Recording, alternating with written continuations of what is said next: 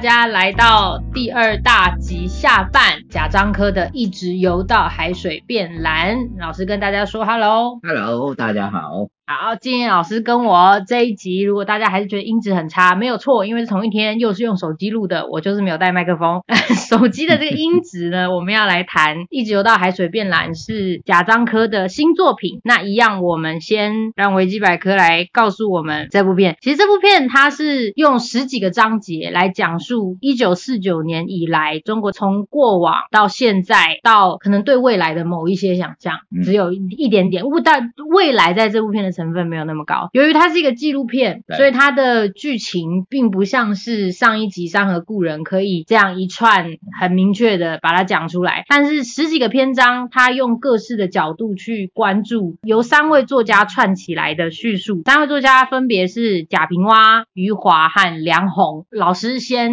来讲这部片。我觉得这部电影哦，其实。它可以跟《海上传奇》做一个相对应的一个。看法，为什么我这样说呢？因为《海上传奇》也是访问了一大批艺术家，那他讲的是上海，而且也是纪录片风格，也是分段式的访问。当然，《海上传奇》更多人，非常非常多人。可是两个电影的拍法不太一样。我觉得这个电影比较简朴，我想可以让我们看到。贾樟柯聪明的地方，为什么我说他聪明呢？就是因为《海上传奇》讲的是一个瞻望着全世界的一个大都会——上海。那上海的过往的繁华，以及现在的再起，那有着非常非常多的呃国族命运的影响的。庞大力量，所以呃，其实，在《海上传奇》里面，我们看到贾樟柯比较多的介入式的处理，呃，这种介入式的处理，甚至在影像语言中哦、都让我们看到他的诠释，包括对浦东啊、对苏州河啊等等。这些意象的选取，其实都让我们很有感，就是贾樟柯想说些什么，可是。在这个作品中，其实这个作品呃很有趣哦。其实它本身的名字哦，其实并不是一直游到海水变蓝。它的原名哦，其实是用一个村庄的文学作为原名哦，后来才改成为呃一直游到海水变蓝。有些观众还蛮喜欢这个名字，因为比较诗意啊。我很喜欢。对对对 对对对，尤其是余华在后面点名点的非常好。看，我们可以看到，其实他确实是由这几位文学界的呃非常顶级的创作者哦来言说一些甚至不见得那么容易为人知的他们的事情。我觉得看起来是个纪录片。其实不是这几位文学家的纪录片而已，他甚至就像你刚刚所说，有点像《山河故人》吧。他对于一个大的国族命运，仿佛反映在这几位艺术家身上的事件，可以洞察有为，扩展出更为庞大的一个时代改变的这个面貌。我在结构上感受到很多跟《山河故人》相似的样子，比方说这个三段，对，它一样，《山河故人》是三个时时间段，但是一直游到海水变蓝是三位文学者贾平凹、余华和梁鸿。但第二个让我觉得相似的是那个语言，对，因为一直游到海水变蓝最一开始开场是老人家的贾家村、贾家庄的老人家。他们的乡音或者是一个老化的语言口腔的使用，是已经到了很难以辨认的程度。没错。然后语言渐渐的在往普通话推进。嗯嗯。最后到了梁红的儿子，他是已经忘记了方言怎么说的，需要母亲在旁边复述给他的。所以语言的失去，他同样又关注了这件事情，而且慢慢推进。对。在三段式的这个题材里面。是。所以我们讲善后故人的时候，我们会说。到贾樟柯对于语言的敏感度。哦，其实真的是让人蛮赞叹，因为他不单只追求回语言的写实性，甚至还有语言背后所代表的时间，甚至是地域色彩的意义。我觉得他这个敏感度，有些时候甚至把纪录片拍成像剧情片。所谓拍成剧情片的意思，就是他开始在他的电影的拍摄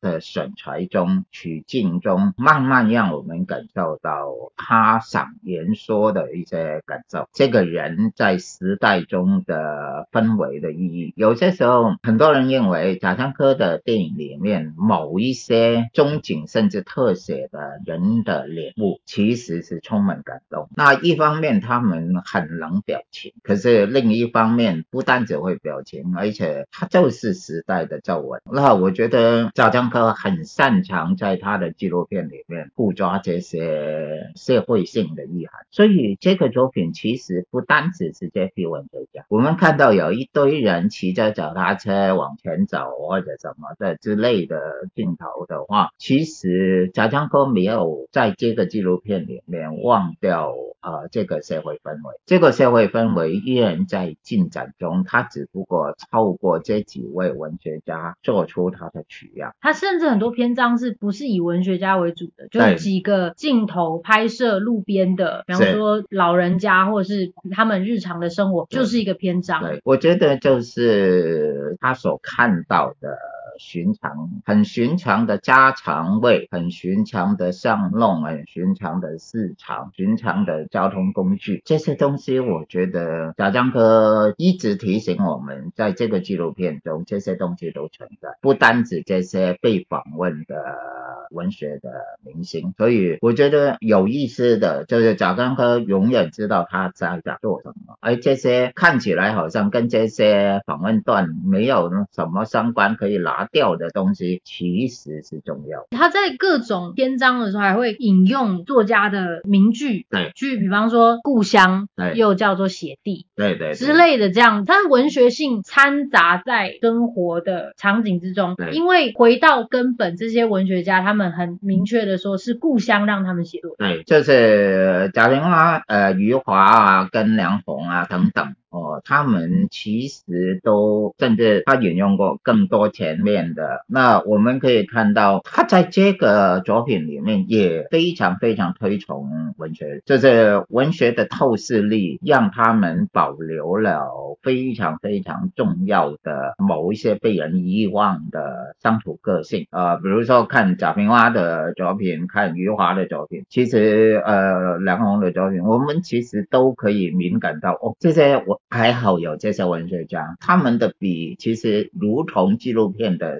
镜头，其实正在记录这个时代的某一些角落，这些角落容易让人遗忘，而且尤其是某一些被牺牲掉的，或者受伤。他所说，在人生路途中踉跄的跌了一跤的人，这些人在电影中其实透过这些作家的追溯，其实看到那个时代的感觉。就像我上次所说的，就是确实贾樟柯很能够把一个时代进展中步伐过快，难免有很多很多人其实是构成他自己的一个阴暗的。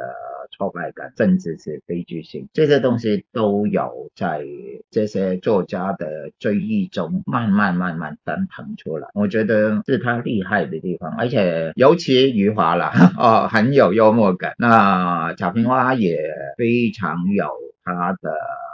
时代的。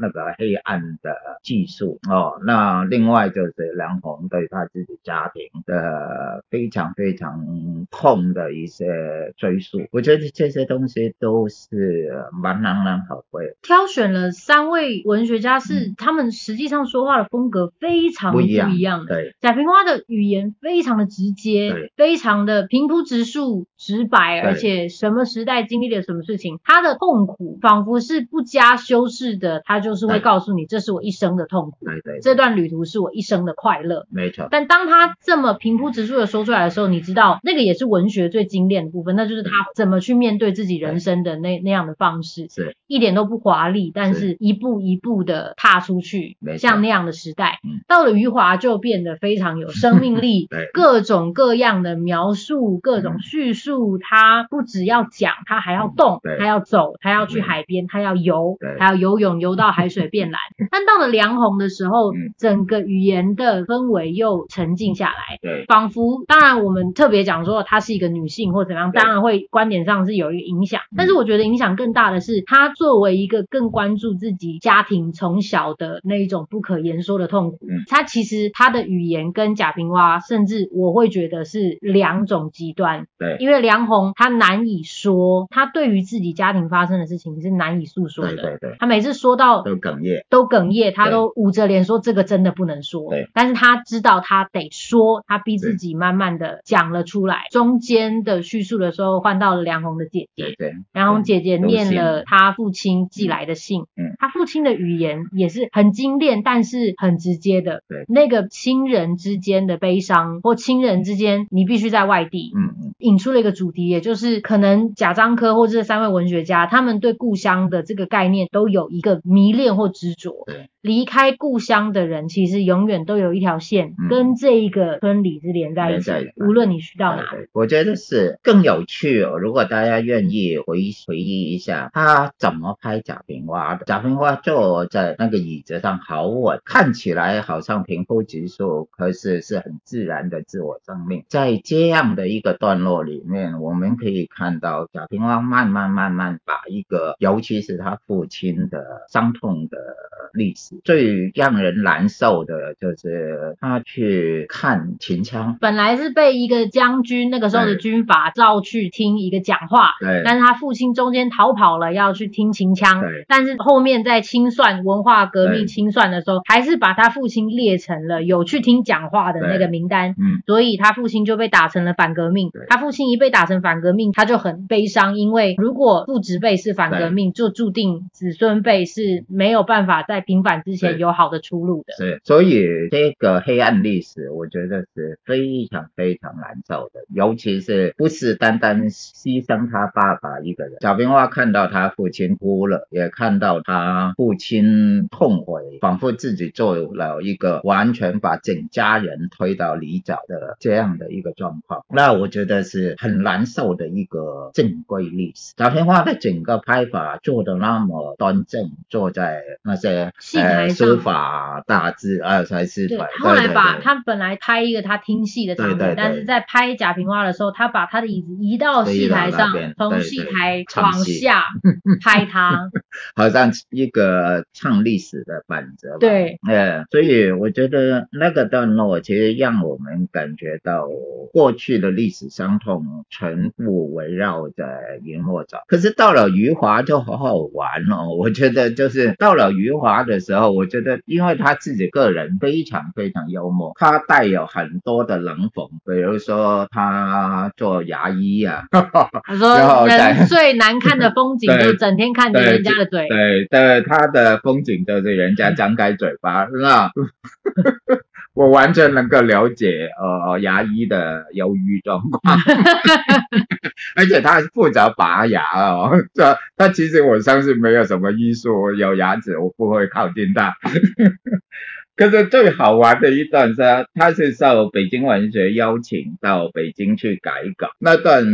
我觉得他说的非常非常好笑，因为希望他结尾有点太阴暗了，所以希望把它改光明。那他回答的话太精彩了，我觉得他就说：“你只要给我灯，我从头到尾都给你光明。”没错，他们还称赞他说：“我们有的作家在这里住一两个月改不出来，对对，他改的很快，一个晚上。”而且我。很喜欢他有一段，就是说他所读的书，很多书只有中间部分，没头没尾，前面没有，后面没有。他说读到前面他不痛苦，没有开，不知道故事怎么开始，对，无所谓，但不知道故事怎么结尾都惨了。哦，所以我觉得他就开始杜撰很多故事结尾来来玩，所以我觉得他学习如何改变自己的作品变得光明，其实早已经有他的因子。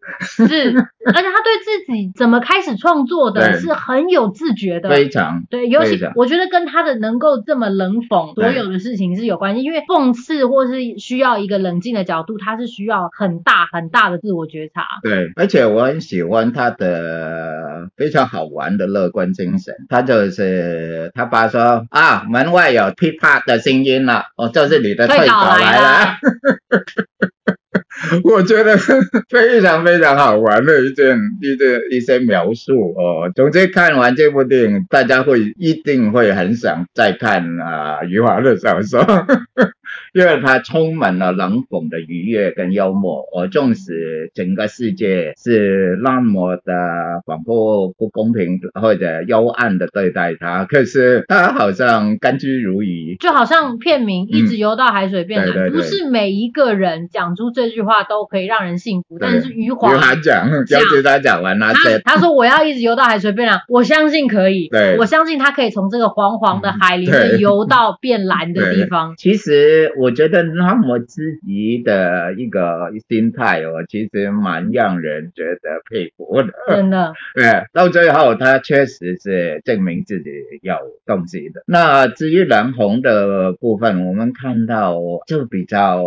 呃生活的，甚至家常的，在他整个更大的背景中，有很多丝丝线线，可是有一堆哽咽的家庭话说不出来，尤其是对他的。母亲，甚至他父亲，那我觉得那个吞吐已经言说了很多潜在的文本，里面有很多苦痛，很多亲人之间的。难受，其实都在非语言中带出来。我觉得那个段落有他非常加强的感动力，尤其是到他姐姐侧面读他那封信的时候，我们真的可以看到很悲惨，就是因为我们知道他姐姐牺牲了自己，整个人的大半生就在这样的一个，为了弟妹，对，为了弟妹牺牲了自己，其实是没有半句不好听的话，呃，那么。顺从那么压抑的自己的发展，很让人动容的一个个性。虽然就是那么一点点，其实就够了。然后再跳到在河床边，他儿子哦用荷用荷兰话重复他母亲的话，我们可以感觉到这种困难跟成全的关系。我觉得贾樟柯甚至在他拍纪录片的时候，他其实不是一个打开机器叫人做好就拍的人了。很明显，他掌过这个人代表了些什么意义？用这个十几段的分段体来逐步组织出一个大时代的不同的策略，我觉得有他极为可贵而聪明的地方。可是当我在看《海上传奇》的时候，我就看到哇，他有更多自我的言说，他有不同的策略。纵使在拍纪录片的时候，他访问了一大批上海的。名人，包括以前的或者透过他下一代的陈述的哦等等哦，比如说上官云珠的儿子啊，呃，甚至在香港的维维啊、费明仪啊等等，我们看到哇，一个大上海的过往风华对照于现在，尤其是博览会的改变了上海的整体的文化经济的意义的之后，我们都可以感觉到惊喜的对比，其实让贾樟柯。在这样的面向中，可以有一个非常非常有趣的开展，就跟他拍《海水变蓝》不太完全一样。那我觉得贾樟柯很有趣的，如果大家看他有另一部作品叫《世界》，更好笑，因为他有一个袖珍世界，就是可以不用出国，你就可以去埃及，可以去白宫，总之拍照在拍照留念，所以他叫那个。游乐场叫世界，哦，确实是全全世界的很多景点都被袖珍画过，然后建立在后面给人拍照。那个虚幻的外国梦想跟一个还在发展中的城乡，非常非常有意思的一种对比。我觉得贾樟柯一直在做这样的一个事情，就是当时代进展很多关卡，时代抓住他的步伐，改进了，改变了，发展了。火车开得很快，可是有些人可能手挽着两只鹅，然后看着火车的远程。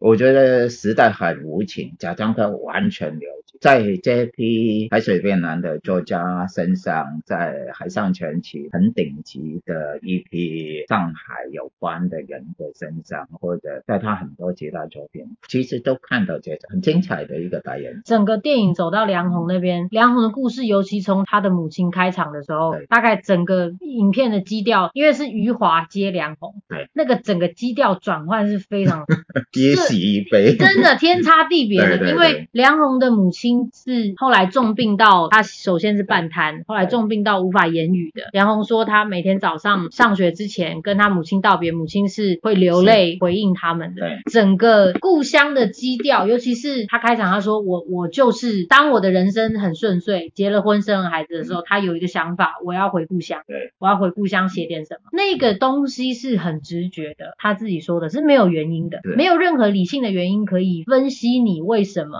有这么大的回乡渴望。那个情感的指向，就好像城乡一直发展，火车一直往前开，对，可是人的情感能不能够因为有了新的科技，就跟着这么快速的步调往前进，割舍一些事情，跟一些事情再也不见面，再也不回去，是很困难的。对，反而有些时候新科技让人离得更远。当它出现方言的时候，我们看到另一种更浓烈的感情。那，我觉得贾樟柯就不知道，就是说这批作家很精彩的地方，就是他开发了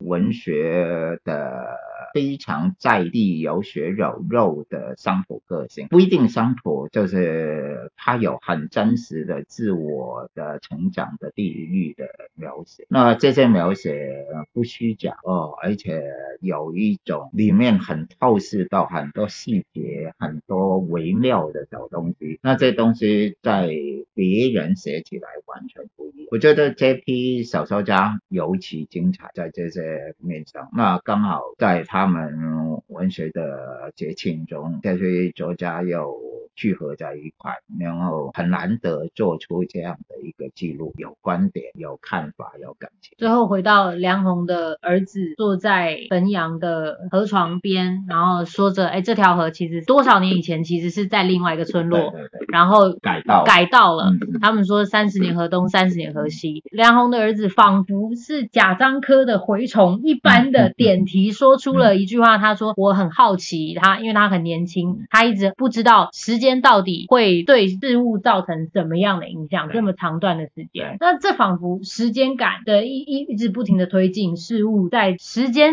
的洪流里面，到底什么会保存下来，什么会毁坏？对，一直是贾樟柯其中的一个主题。没错，就是长很长段的时间。提到这个哦，有些时候相对。会想另一个，比如说我们谈他的呃《山河故人》的时候，讲到一个东西很有趣的，就是他母亲送儿子的时候，故意坐慢车，而不坐高速的火车，不坐高铁，不坐飞机。对，主要他能够陪伴儿子有更长的时间。我觉得交通工具都有感情的，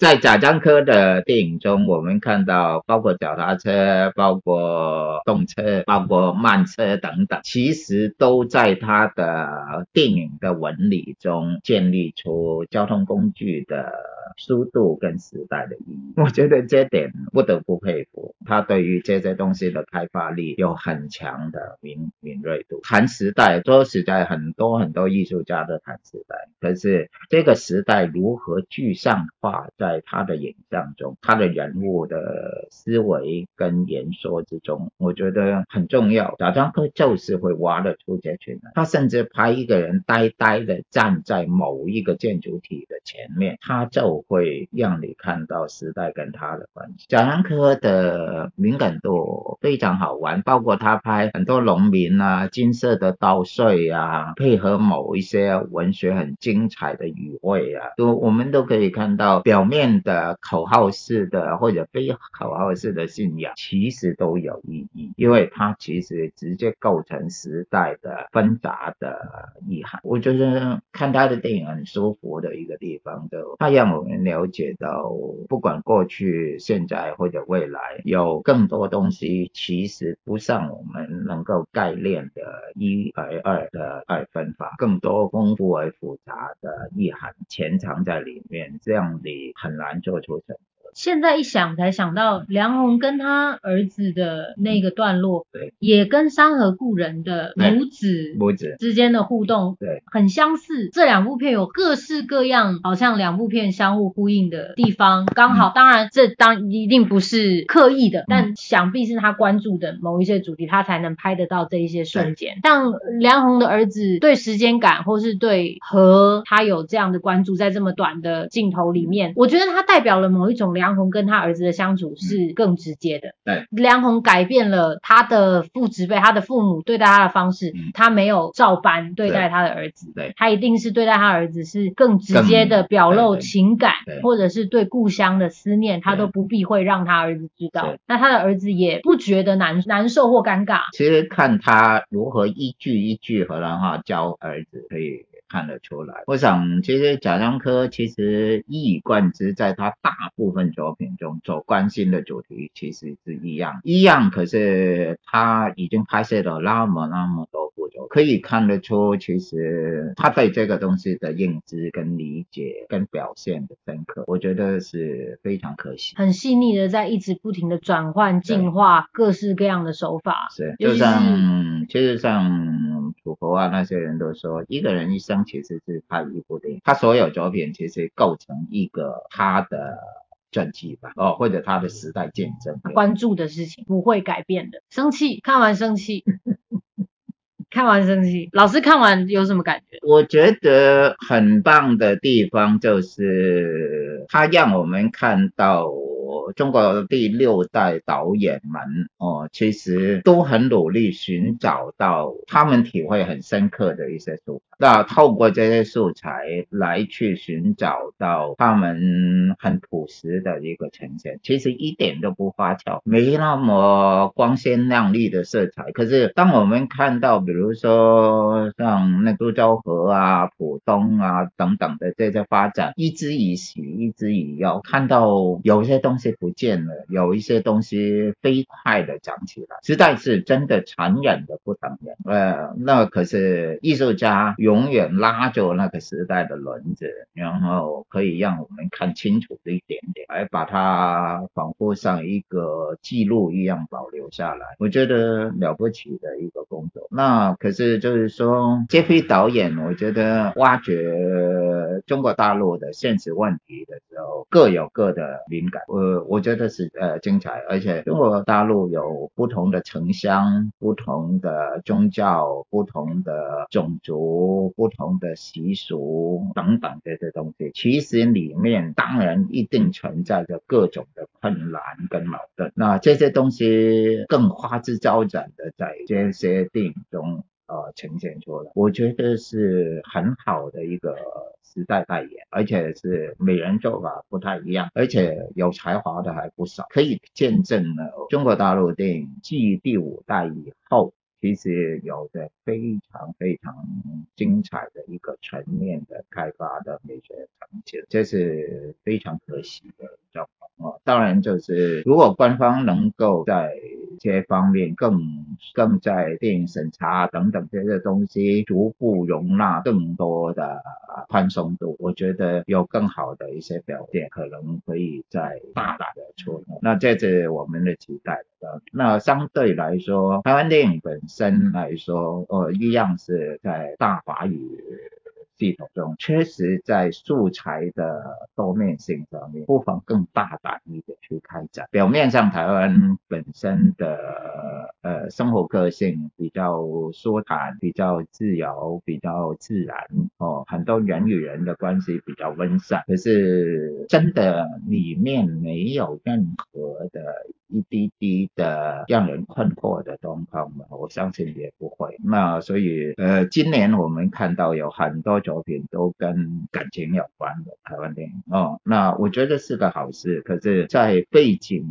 的视野方面，是不是能够更打开？这是我觉得绝对可能，绝对可能的。因为过往的电影都不断有过这些努力，那我相信新时代的创作者其其实也可以试试看，也不用太刻意去把它变成那么口号啊、概念啊等等。可是我觉得是可以试试的另一种挑战空间。我觉得回到海水变蓝做起来很聪明、很佩服的一件事情，就是作家写的东西有趣，不代表他说话有趣。三个人说话有趣，也不代表三个人拍成一部片的意涵有趣。有趣对，所以他怎么挑选 这三位？会作家，他们的语言风格、生猛力、使用的语汇、嗯、使用方言，他们的口音都各异，而且在每一个方方面面上凑起来之后。形成了一种整体的意象。对，我觉得这个是做纪录片的，就像我们常说，纪录片不代表没有观点。对，记录一件事情，你怎么看一件事情的角度、取材的角度，就代表了创作者的观点。贾樟柯在行述这部片的观点的时候，其实是很明确的，